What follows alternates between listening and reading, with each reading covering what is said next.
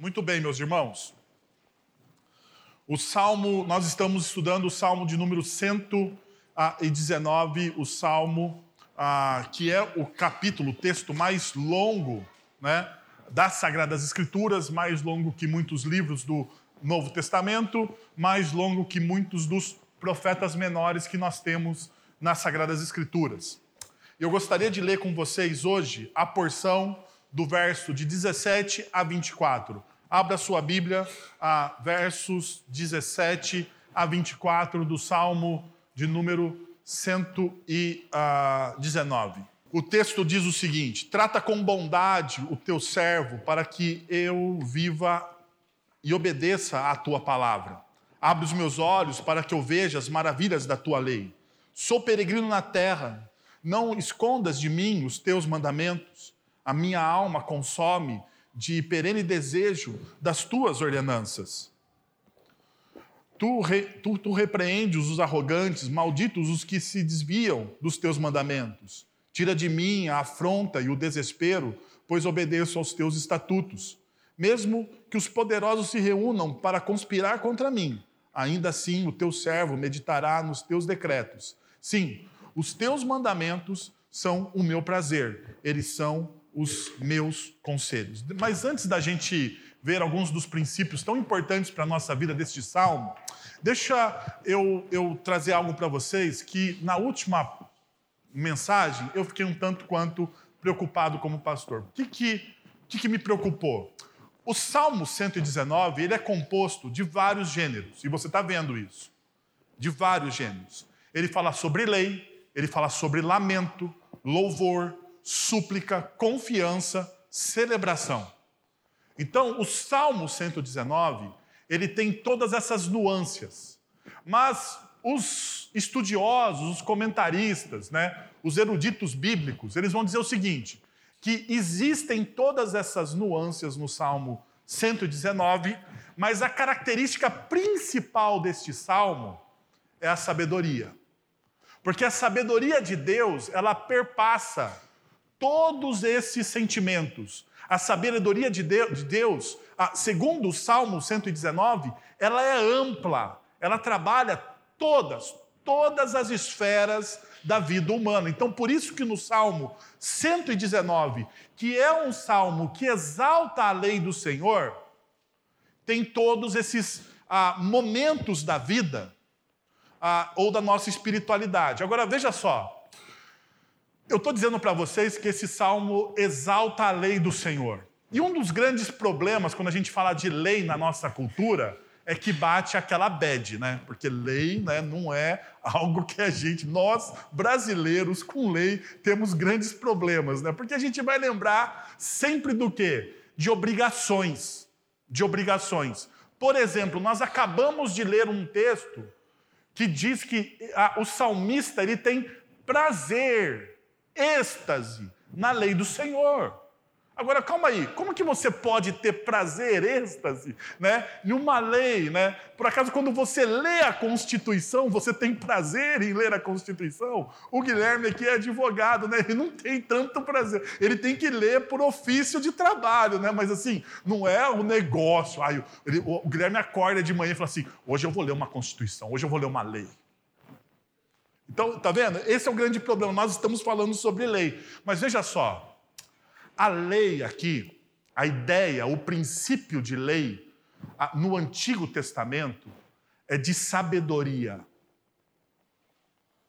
Uma, o Tim Keller, em uma pregação que ele faz, uma série de mensagens que ele faz sobre os dez mandamentos, ele vai dizer que a palavra Torá tem muito mais força como princípios de sabedoria do que como lei. Comumente, nós, tra nós, tra nós traduzimos ela como lei, mas ela tem a ver com princípios de sabedoria, princípios para, ser, para você ter uma vida plena. Veja só, Deuteronômio capítulo 4, versos 39 e 40. Você pode abrir na sua Bíblia e você vai ver o que eu estou dizendo. Reconheçam isso hoje e ponham no coração que o Senhor é Deus acima dos céus e embaixo na terra. Não há nenhum outro, obedeçam os seus decretos e mandamentos, e hoje, eu, e hoje eu, que, eu, que hoje eu lhes ordeno, para que tudo te vá bem com vocês e com os seus descendentes, e para que vivam muito tempo na terra que o Senhor, o teu Deus, lhe dá para sempre. Perceba o que, que o texto está nos mostrando. Perceba, perceba a ênfase do texto ponham no coração o que o Senhor, que o Senhor é Deus acima dos céus e embaixo da terra. Não há nenhum um outro Deus. Perceba, a lei do Senhor protege o nosso coração contra os desvios para a idolatria. A lei do Senhor, ela protege o nosso coração. Ela denuncia a idolatria que muitas vezes existe no nosso coração por exemplo, pega aquilo que ah, normalmente nós chamamos dos dez mandamentos. Os primeiros mandamentos, a primeira parte da lei do Senhor, ela fala sobre o quê? Sobre um relacionamento que você deve ter com Deus. Mas a segunda parte, muitos dos teólogos vão dizer que é um relacionamento que você deve ter com o seu próximo, na sua vida social. Mas perceba uma coisa: na sua vida social, a idolatria não deve ter espaço. Por exemplo, o texto bíblico vai dizer: você não deve, não adulterarás. Não adulterarás. Ser fiel à sua esposa tem a ver, se você não consegue ser fiel à sua esposa, você vai exercer fidelidade para com Deus? Se você, veja outro, ah, honra o teu pai e tua mãe. Se você não consegue honrar o teu pai e a tua mãe, que você vê, que você ama, que você tem contato físico, você vai honrar um Deus a quem você não vê? Veja outro, não cobiçarás, não cobiçarás a, o, o animal do teu próximo, o servo do teu próximo, a casa do teu próximo. Você não vai cobiçar absolutamente nada, porque a cobiça é o início de toda idolatria e ganância. Então veja, o texto da lei ele está protegendo os nossos relacionamentos e está protegendo o nosso coração contra a idolatria. E é isso que o salmo está celebrando. O salmo está celebrando isso. Uma outra coisa é que a lei, ela é um modo de vida. Ela não é abstrata. Ela não é algo que você ah, lê, vê e não aplica. Ah, perceba uma coisa, né? Os nossos juízes da Suprema Corte, eles leem a nossa Constituição e não aplicam. Mas ah, o bom crente, ele lê a palavra de Deus, ele lê a palavra de Deus e o que, que ele faz? Ele aplica essa palavra, porque essa palavra não é abstrata, não é um conceito vazio. Essa palavra, a palavra de Deus, é um modo de vida. É a maneira que Deus deseja que nós vivamos. E por consequência disso, a lei destaca uma dimensão missional da vida do povo de Deus. O povo, ele é posicionado para confrontar a idolatria das nações ao seu redor. Nós vemos isso no próprio texto de Deuteronômio. Deuteronômio capítulo 4, versos 6 e 7, ele vai dizer o seguinte: E vocês devem obedecer-lhes ou seja, vocês devem obedecer o quê? Os estatutos da lei. Você deve cumprir os estatutos da lei. Agora, por quê? O texto continua: Pois assim os outros povos verão a sabedoria e o discernimento de vocês. Quando eu vivo pela lei, quando eu cumpro a lei do Senhor, quando a lei do Senhor, a palavra de Deus, eu tenho paixão por essa palavra, as pessoas olham pela maneira com que nós vivemos e falam: Uau! Existe sabedoria nessa forma com que eles vivem. Olha o que o texto continua dizendo. Quando eles ouvirem todos estes decretos, dirão: de fato, esta grande nação é um povo sábio, é um povo inteligente. Pois grande, pois que grande nação tem um Deus tão próximo como o Senhor, o nosso Deus, sempre que o invocamos. Perceberam que a lei ela não está relacionada a podar os seus desejos, as suas vontades. Ela não está relacionada a uma obrigação, mas ela é um modo de vida.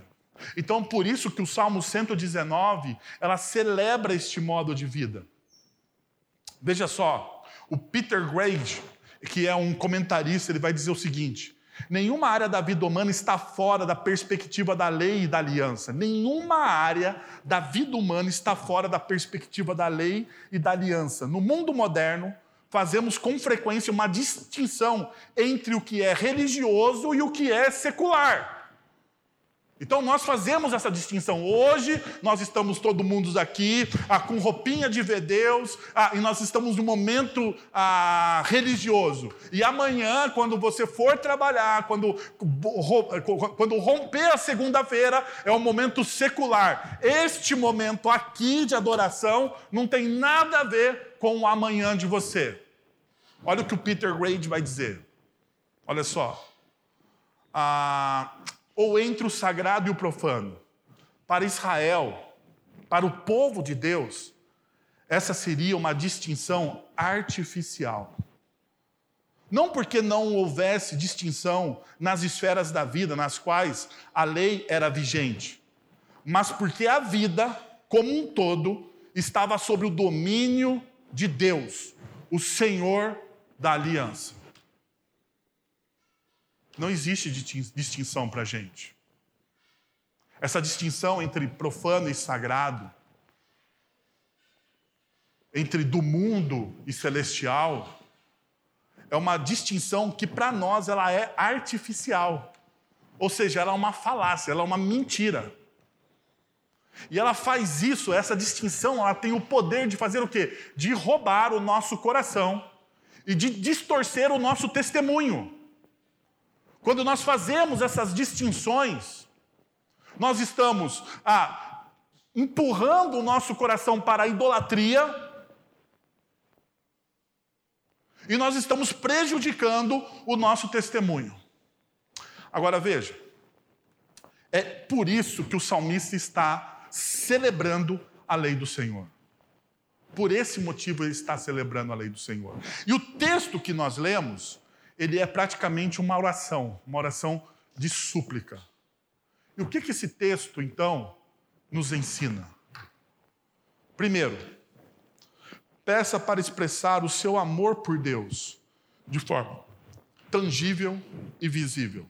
Veja como que se, se expressa ou como se materializa esse conceito de expressar o amor de Deus de forma tangível e visível verso de número 17.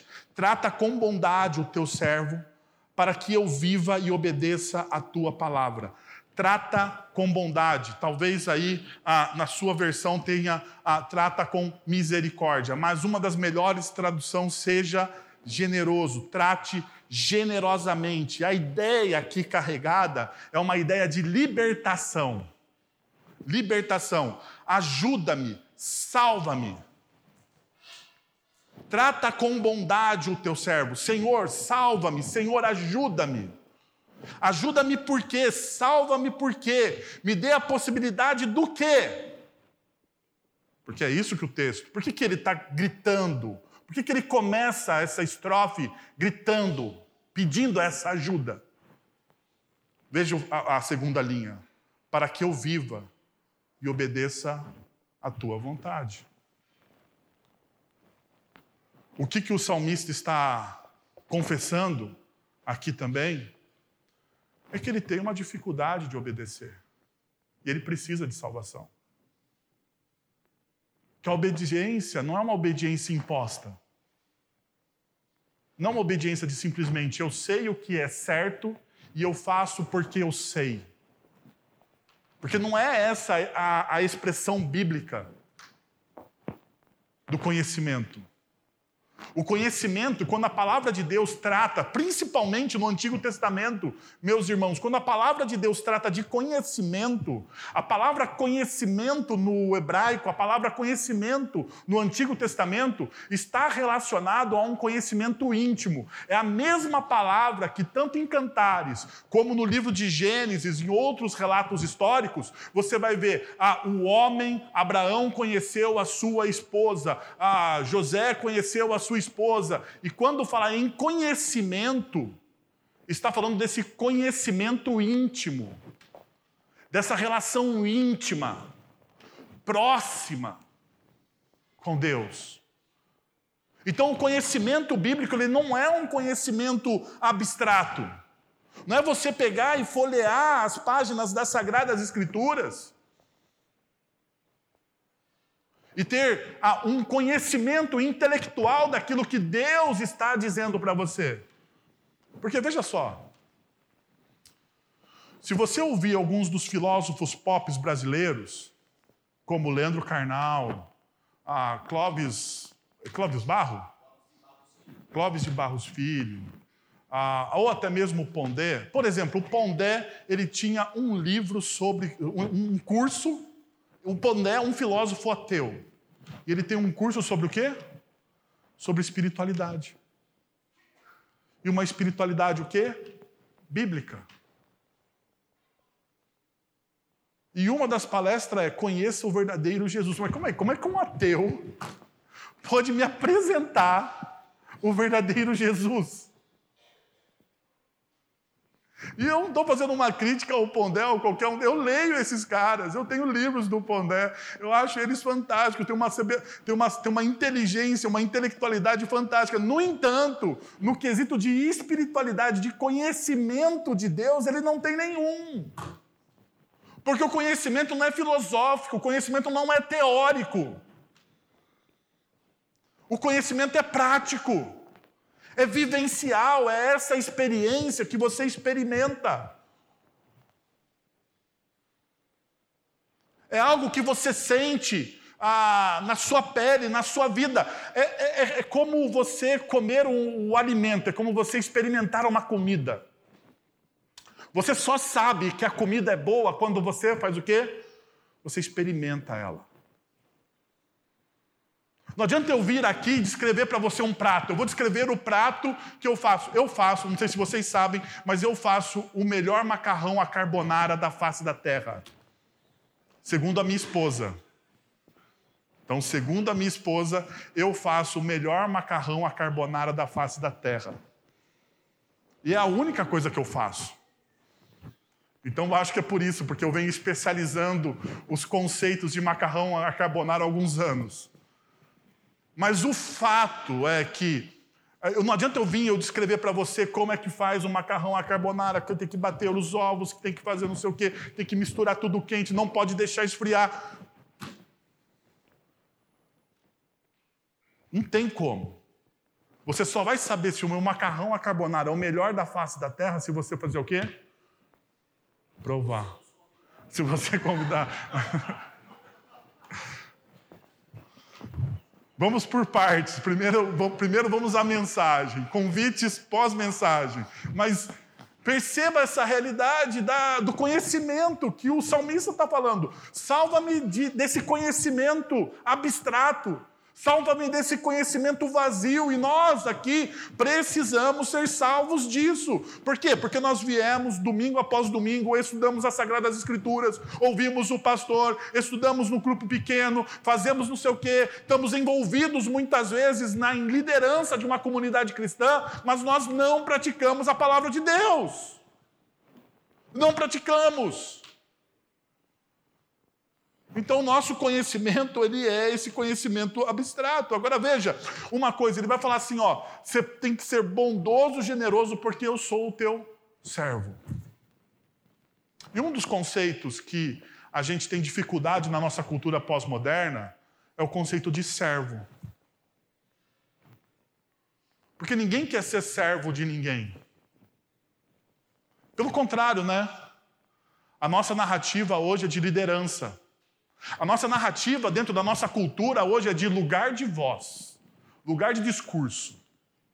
Eu tenho o meu lugar de voz, eu tenho o meu lugar de discurso, porque eu preciso falar, eu preciso ser ouvido, mas eu não devo servir. Perceba uma coisa que acontece dentro da nossa sociedade: ideologia de gênero e a pluralidade dentro da cultura, a fragmentação cultural. Quanto mais fragmentada uma sociedade, por questões de gênero, de cor, de qualquer outra, outra uh, esfera, você vai perceber uma coisa: nenhuma dessas esferas está disposta a servir. Mas todas elas desejam serem servidas. Isso é o que acontece em uma sociedade fragmentada. Daí o, o, o sábio, o sábio da Bíblia, está dizendo o seguinte para a gente: olha, eu não, preciso, eu não devo ter um conhecimento abstrato, eu preciso ser salvo desse conhecimento abstrato, mas para ser salvo deste conhecimento abstrato, eu preciso me tornar o quê? Servo. Somente assim eu sou salvo. Agora veja, o que que isso, qual é, né? É, é, a gente tem essa visão equivocada, mas perceba então. Abraão é chamado de servo. Gênesis capítulo 26, verso 24. Moisés é chamado de servo. E eles são líderes. E eles são líderes. Grandes líderes. Mas Moisés é chamado de servo. Êxodo capítulo 14, 31, Deuteronômio capítulo 34, verso 5. Josué 1, 2. Davi é chamado de servo, segundo Samuel 7:5. Isaías, o grande profeta Isaías, um líder tanto político quanto espiritual da nação Israel.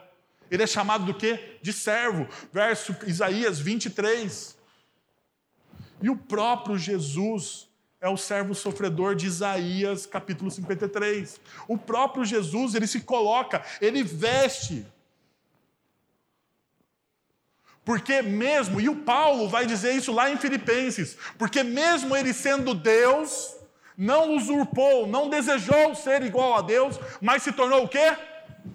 Servo.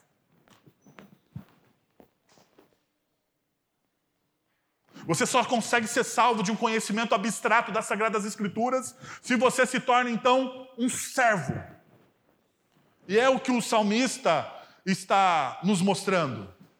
É o que ele está nos dizendo. O servo de Deus, ele é, tem um status, né? Ah, não somente de servo, daquele que faz as coisas, ou aquele que serve de maneira, ah, de uma servidão escrava. Não. Perceba, todos aqueles que eu falei, todas essas pessoas que eu citei aqui, eles eram servos, eles eram servos, mas gozavam de um privilégio, de uma proximidade, de um afeto e de uma ternura da parte do Deus Pai. Todos eram amados. Todos eram amados.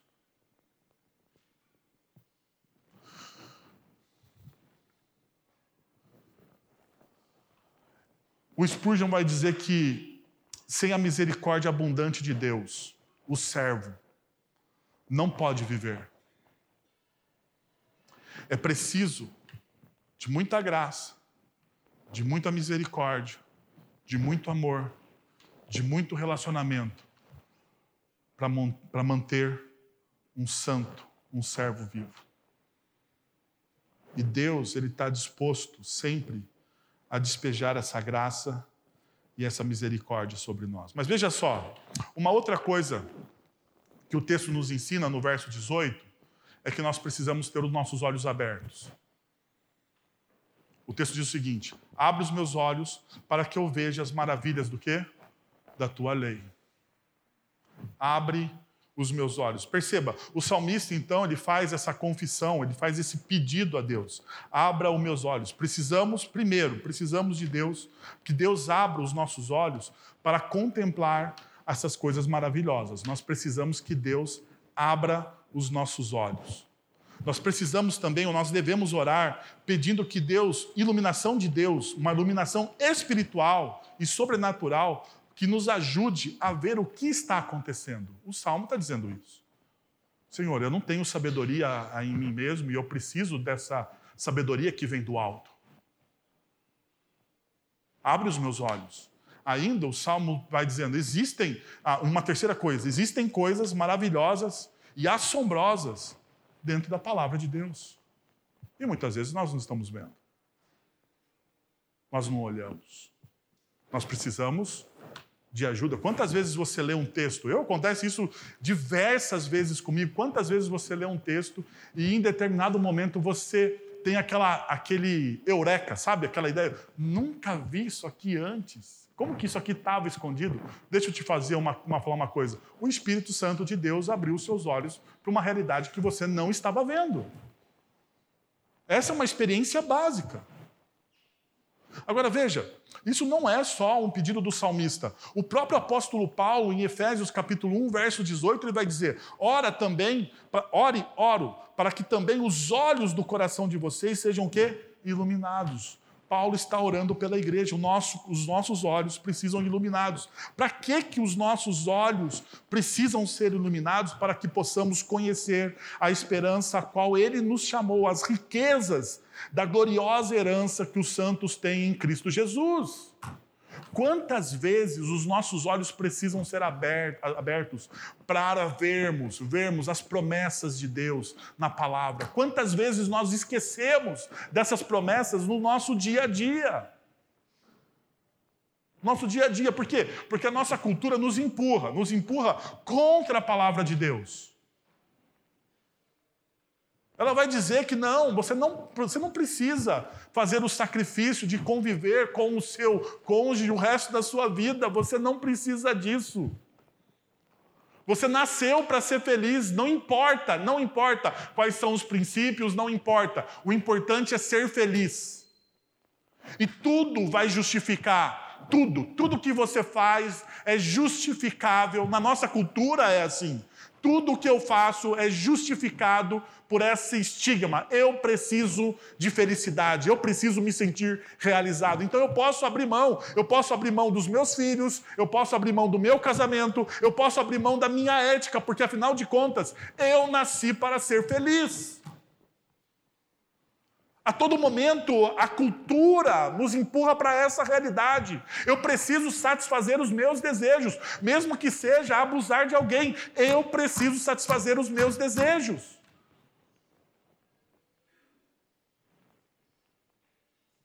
E o salmista está dizendo: não, não é assim.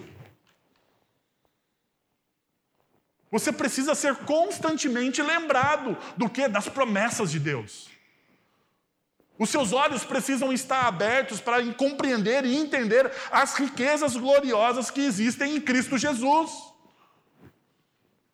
Porque afinal de contas, o sacrifício de Cristo Jesus não é em vão. O sacrifício, a morte, aquilo que ele fez por nós na cruz, não é simplesmente a, o, a salvação eterna, que já seria muito, que já seria demais, mas existem muitos outros benefícios que o sacrifício de Cristo Jesus foi dado a nós.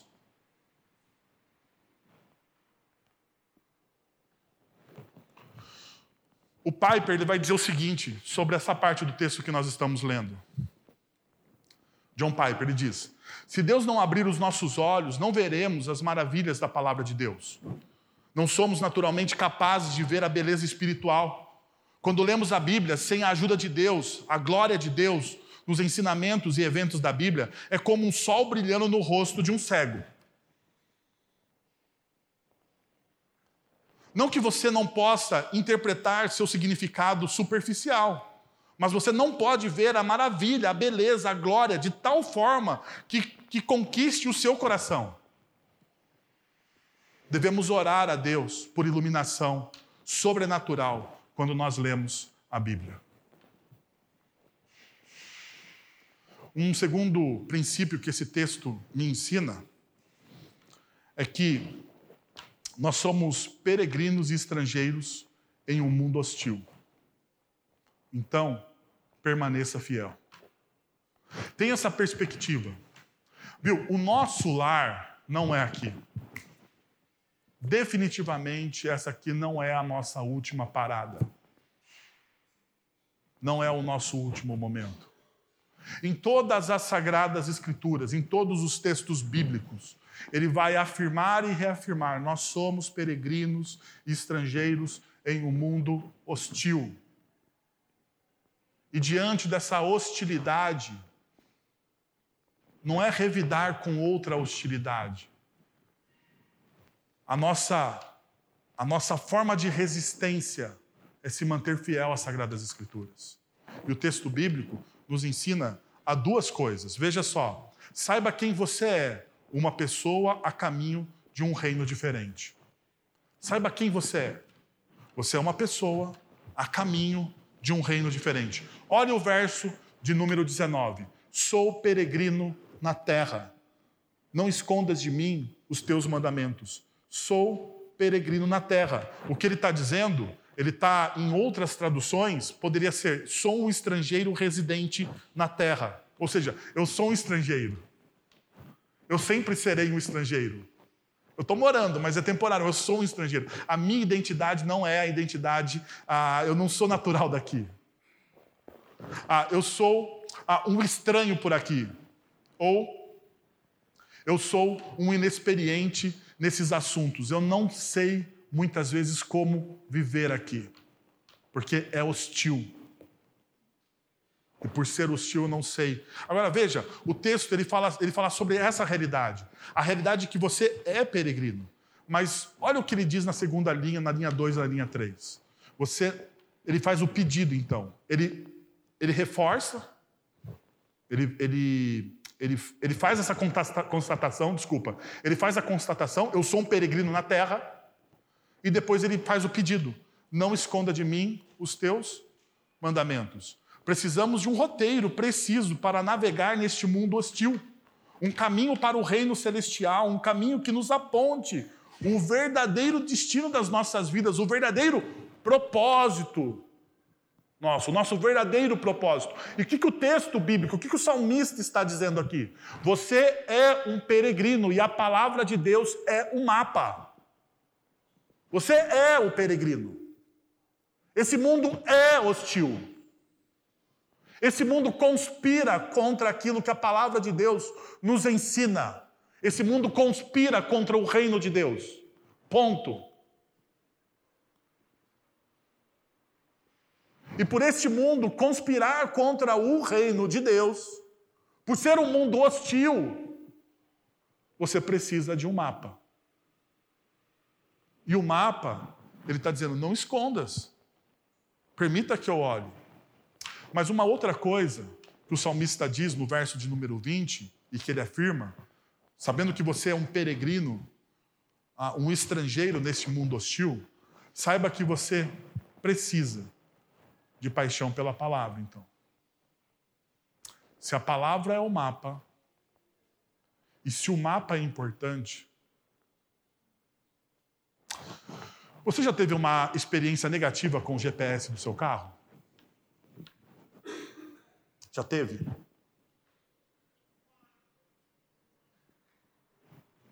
Eu já tive várias.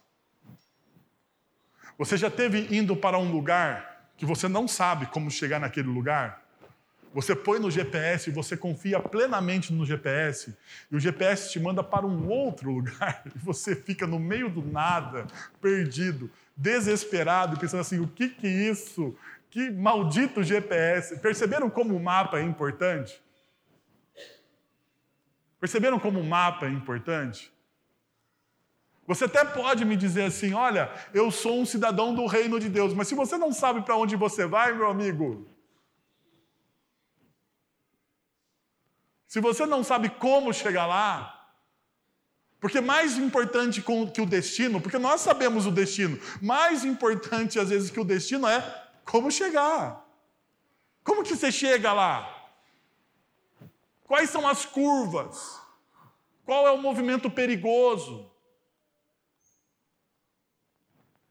Veja, e o texto está dizendo, então, olha só, tenha paixão por esse mapa. Minha alma consome-se de perene desejo por suas ah, ordenanças. Verso de número 20. A minha alma consome-se de perene desejo. Veja, o texto está dando a ideia aqui é que ele esteja quebrado, ele está sendo esmagado em pedaços. Ele é destroçado pela intensidade eterna do quê? Do seu desejo. É algo que ele não consegue controlar. Eu estou sendo consumido por aquilo. Enquanto eu não tiver aquilo, enquanto eu não possuir aquilo daquilo, eu não vou sossegar. Eu sou consumido, eu sou quebrado, eu sou esmagado. É o sentimento, e perceba, a ideia aqui é o sentimento de paixão mesmo. Quantas vezes, né? Nós estivemos apaixonados por alguma coisa ou até mesmo por alguém. E aquilo nos consumia. Né? Nos consumia de levar a gente para a cama, né? A gente para a cama, fica lá macambúzio, sorumbático, né? Fica tudo chato lá, né? Quando você tem adolescente em casa apaixonado, é a pior experiência da face da terra para os pais. Por quê? Porque eles ficam lá macambúzios, surumbáticos e chatos. E chatos.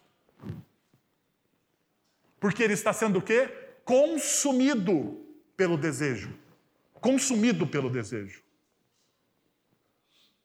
E quando o adolescente termina com o namoro, o jovem adolescente termina com o namoro, fica mais complicado ainda, né? Por quê? Porque ele está sendo consumido pelo desejo. Aquilo arde de tal forma no coração dele que ele não consegue controlar. Isso acontece por pessoas, isso acontece às vezes por vocação, isso acontece por várias coisas. E o salmista está dizendo: você precisa ter esse mesmo desejo que quebra você, que esmaga o seu coração pela palavra de Deus. Veja, é o mesmo sentimento do Salmo de número 42. Como a corça anseia por águas correntes, a minha alma, a minha alma anseia por ti, ó Deus. A minha alma tem sede de Deus, do Deus vivo. Sede de Deus. Olha a imagem que o salmista tem. Assim como a corça anseia por águas correntes. Diz os comentaristas bíblicos, eu nunca vi uma corça ansiando por águas correntes, né? Então a única imagem que eu posso capturar para vocês aqui é dos comentários que eu li sobre o texto. Quando os comentaristas dizem que quando a corça ela anseia por água, ela sobe nos lugares mais altos e ela grita, ela grita e é um grito de desespero. É um urro, né? É um urro, grito não, um urro de desespero de doer o coração. Por isso ela está desesperada, ela anseia, ela precisa daquilo.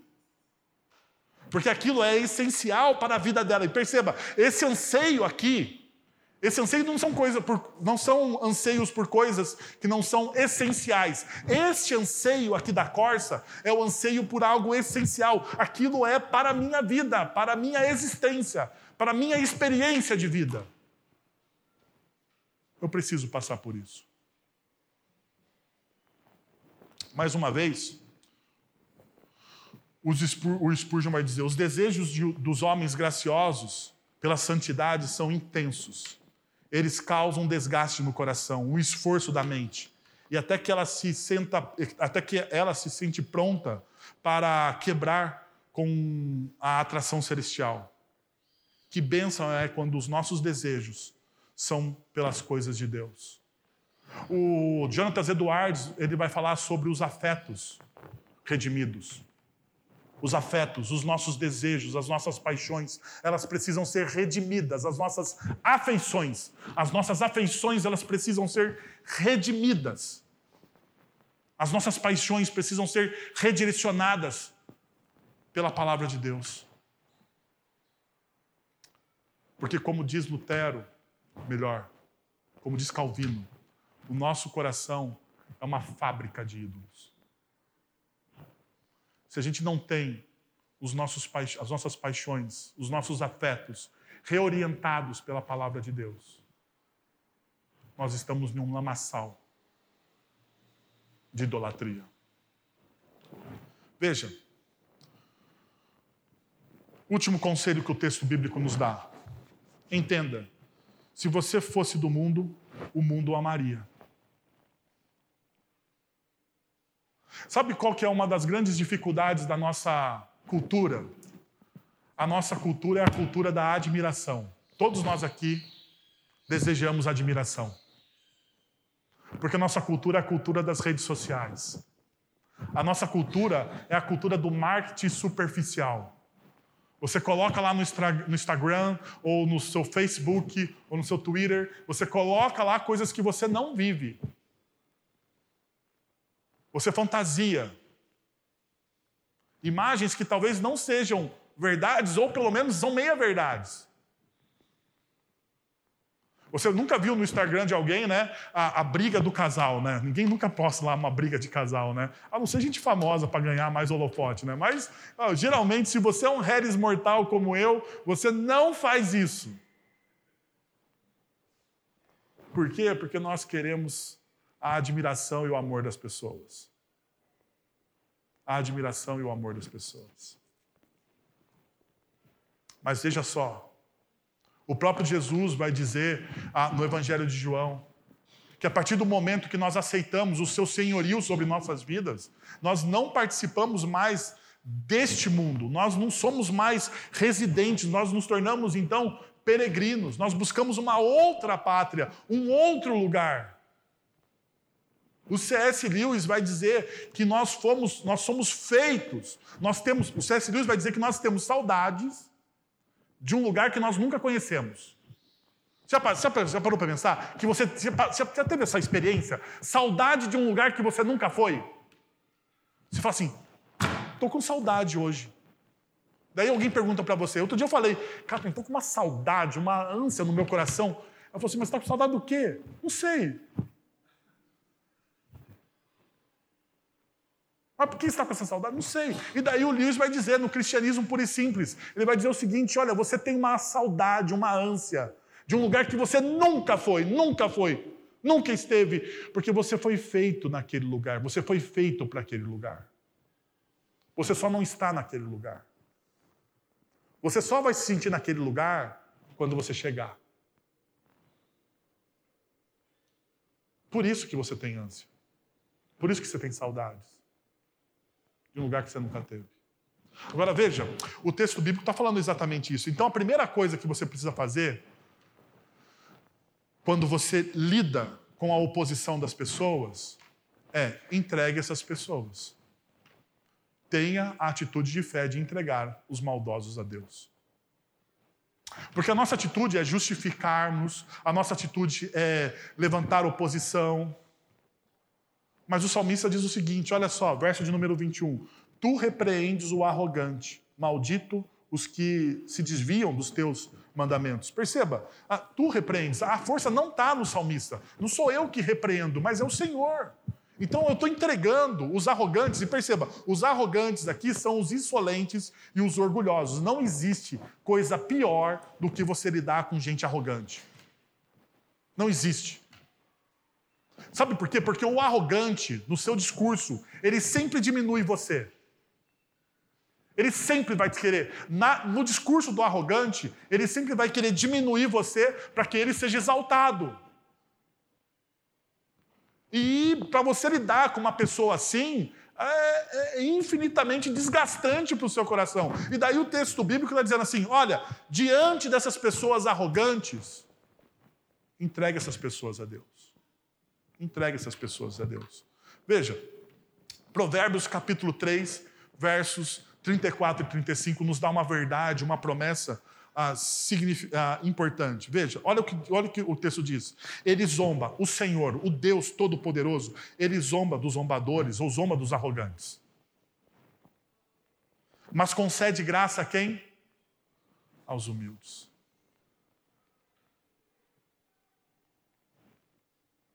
No texto de Tiago, Tiago vai usar esse mesmo texto. Na carta dele, no capítulo 4. No capítulo 4 de Tiago, Tiago vai dizer o seguinte: ah, o Senhor resiste aos arrogantes. Ele está usando a versão da Septuaginta, né? a versão grega. O Senhor resiste. A ideia de resistir é que o Senhor se coloca como uma barreira para os arrogantes. Então os arrogantes vêm, eles batem naquela barreira e caem. Mas perceba, não é você que está fazendo alguma coisa, é Deus que está fazendo. Você precisa ter paciência e fé e entregar essa pessoa ao Senhor.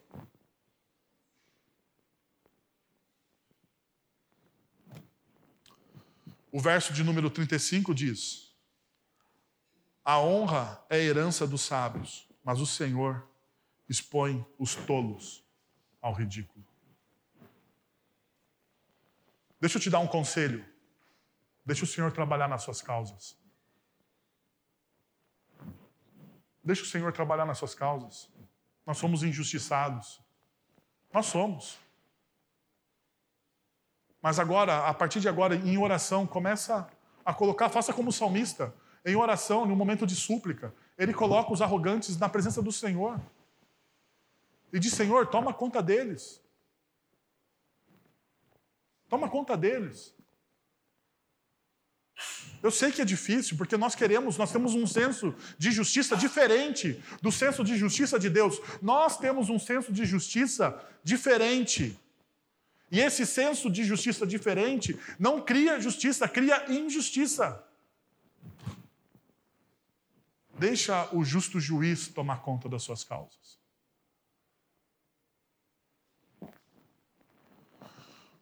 Por fim, o texto diz, diz para a gente confiar. Olha o que o texto vai nos dizer, versos 22, 23 e 24. Tira de mim a afronta e o desprezo, pois guardo os teus estatutos. Mesmo que os poderosos se reúnam para conspirar contra mim, ainda assim o teu servo meditará nos teus decretos. Sim, os teus testemunhos são o meu prazer. Eles são os meus, o meu, uh, eles são os meus conselheiros. Veja, o salmista está passando por uma grande provação. O que, que ele está fazendo? Perceba em cada linha. A linha 2 do verso 22. Ele entrega, pois guardo, ele guarda, pois guarda os teus, pois guardo os teus estatutos. Enquanto você confia, enquanto você espera no Senhor, faça uma única coisa: guarde os seus testemunhos. Enquanto você confia, guarde. Enquanto você confia, enquanto você espera no Senhor, enquanto você cria um coração esperançoso na graça do Senhor, verso de número 23, quarta linha. Medite, o teu servo meditará nos teus decretos. Enquanto você confia, medite na palavra de Deus. Medite nos estatutos. Medite nos decretos do Senhor. Por fim, o texto vai dizer o seguinte, verso 24: Enquanto você confia no Senhor, tenha prazer nele. Tenha prazer nele. Sim, os teus testemunhos são o quê? O meu prazer. Os seus testemunhos não são a minha obrigação.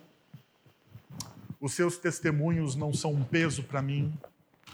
Os seus testemunhos não são um inconveniente. Não é inconveniente. Não é inconveniente. Os seus testemunhos não são absolutamente nada. Os seus testemunhos são o meu prazer.